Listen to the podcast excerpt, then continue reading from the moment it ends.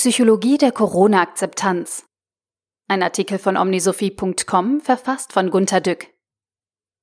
Elisabeth Kübler-Ross, geboren 1926 in Zürich und gestorben 2004 in Scottsdale, Arizona, war eine der Begründerinnen der modernen Sterbeforschung.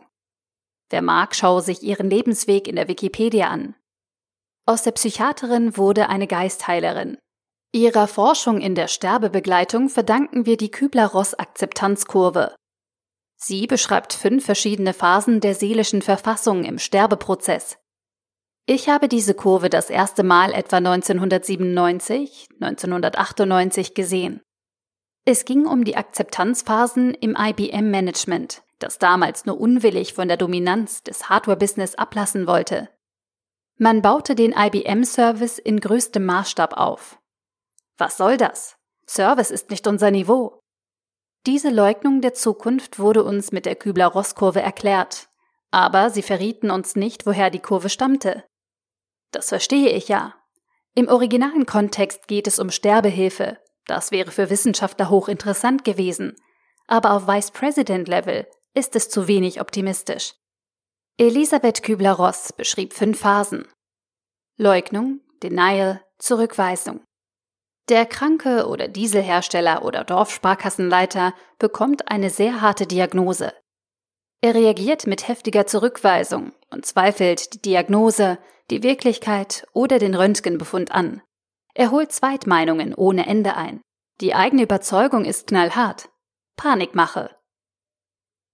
Zorn, Anger. Die Diagnose löst eine wütende Frage aus. Warum ich? Warum bin ich krank und die anderen sind gesund? Warum muss ich im Homeoffice bleiben? Warum kürzen Sie mir das Gehalt? Wieso trifft es nicht die untätigen Rentner oder Beamte? Warum verbieten Sie mir den Urlaub? Warum ist Tesla mehr wert als VW? Warum ist Nikola so viel wert wie Ford? Verhandeln, Bargaining. Reicht es nicht aus, wenn wir normal vorsichtig sind, uns nicht gegenseitig anzustecken? Das machen wir bei Grippe auch. Können wir nicht nebenbei auch ein paar Batterien bauen? Die meisten wollen doch immer noch Diesel. Lass doch mal die Kirche im Dorf. Das Problem kann man einfacher lösen. Man muss nicht das ganze Arsenal hochfahren. Wie lässt sich alles so lösen, dass wir noch milde davonkommen? Lasst uns über Lockerungen reden. Depression. Es ist passiert. Corona. Keine Kundenaufträge. Ich bin als Freiberufler am Ende. Meine Ersparnisse schwinden. Man fühlt sich wie nach einem Tsunami. Das Haus ist weg. Akzeptanz. Die Welt hat sich verändert. Es ist, wie es ist. Ich muss anders weiterleben. IBM Services könnte funktionieren. Muss sogar. In diesen Tagen machen wir uns alle Gedanken über den Umgang mit Corona. Wir sind aber mental in verschiedenen Phasen. Viele sind noch in der Leugnungsphase. Manche schon bei Es ist wie es ist, lasst uns das Beste daraus machen. Viele verharren in der Neiddiskussion. Warum macht Amazon so gutes Geschäft? Und warum werden alle Termine für Gunter Dück abgesagt? Wie ungerecht. Na, ich habe mir eine super Webcam, ein Studiomic und eine grüne Wand gekauft.